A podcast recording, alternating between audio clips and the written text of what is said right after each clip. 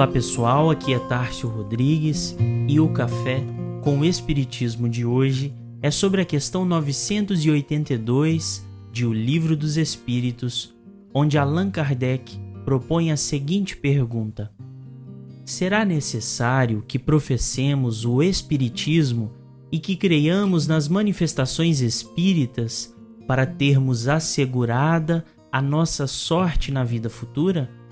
Obtendo a resposta de que, se assim fosse, seguir-se-ia que estariam deserdados todos os que não creem, ou que não tiveram ensejo de esclarecer-se, o que seria absurdo. Só o bem assegura a sorte futura. Ora, o bem é sempre o bem, qualquer que seja o caminho que a ele conduza. Ao que Kardec comenta, a crença no Espiritismo ajuda o homem a se melhorar, firmando-lhe as ideias sobre certos pontos do futuro.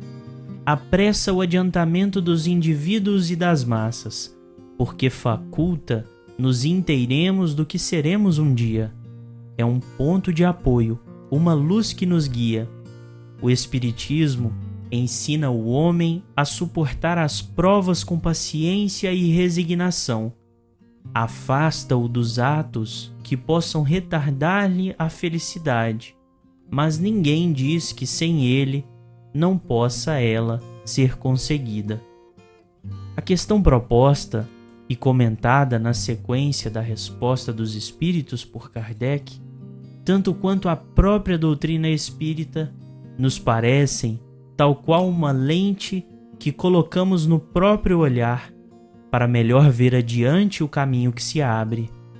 Fato é que, sem uma boa visão, o viajor ainda assim possui as próprias pernas e pode caminhar, mas com uma boa visão, melhor se vê os obstáculos da jornada e ainda o destino que a estrada nos reserva.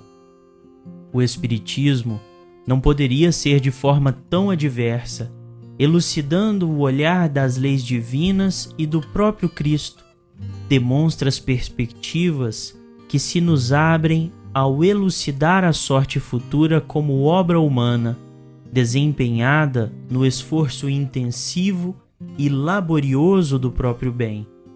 A questão 799 de O Livro dos Espíritos se afiniza completamente com o tema disposto, dizendo do Espiritismo contribuindo para o progresso da marcha humana através do combate ao materialismo, onde verdadeiramente se encontram os interesses e obstáculos humanos de nossos tempos.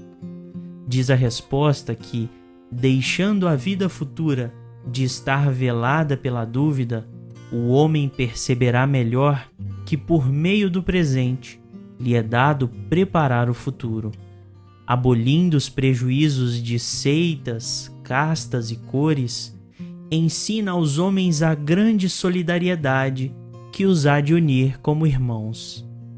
A mensagem do bem é verdade única ministrada pelas inúmeras doutrinas e tradições de todos os tempos, sempre no intento de abrir os olhos humanos para a condição de estudante, ora nesta e outrora naquela escola religiosa, mas sempre estudando e laborando para melhor entender as diferenças de estágios e predisposições de seus próprios irmãos em humanidade, que enfrentam lutas diversas, mas sentindo as mesmas dores e os mesmos reveses ansiosos pela felicidade de partilhar a marcha ascendente, se esquecendo dos conceitos imaginários que nos dividem, como se o próprio bem e a coletividade, guiada pelo mesmo Cristo, fossem passíveis de roteiros opostos. Como nos diz Emmanuel no livro Pão Nosso, capítulo 98, os que se incorporam ao Evangelho Salvador por espírito de contenda são dos maiores e dos mais sutis adversários do reino de Deus. É indispensável a vigilância do aprendiz, a fim de que se não perca no desvarrio das palavras contundentes e inúteis.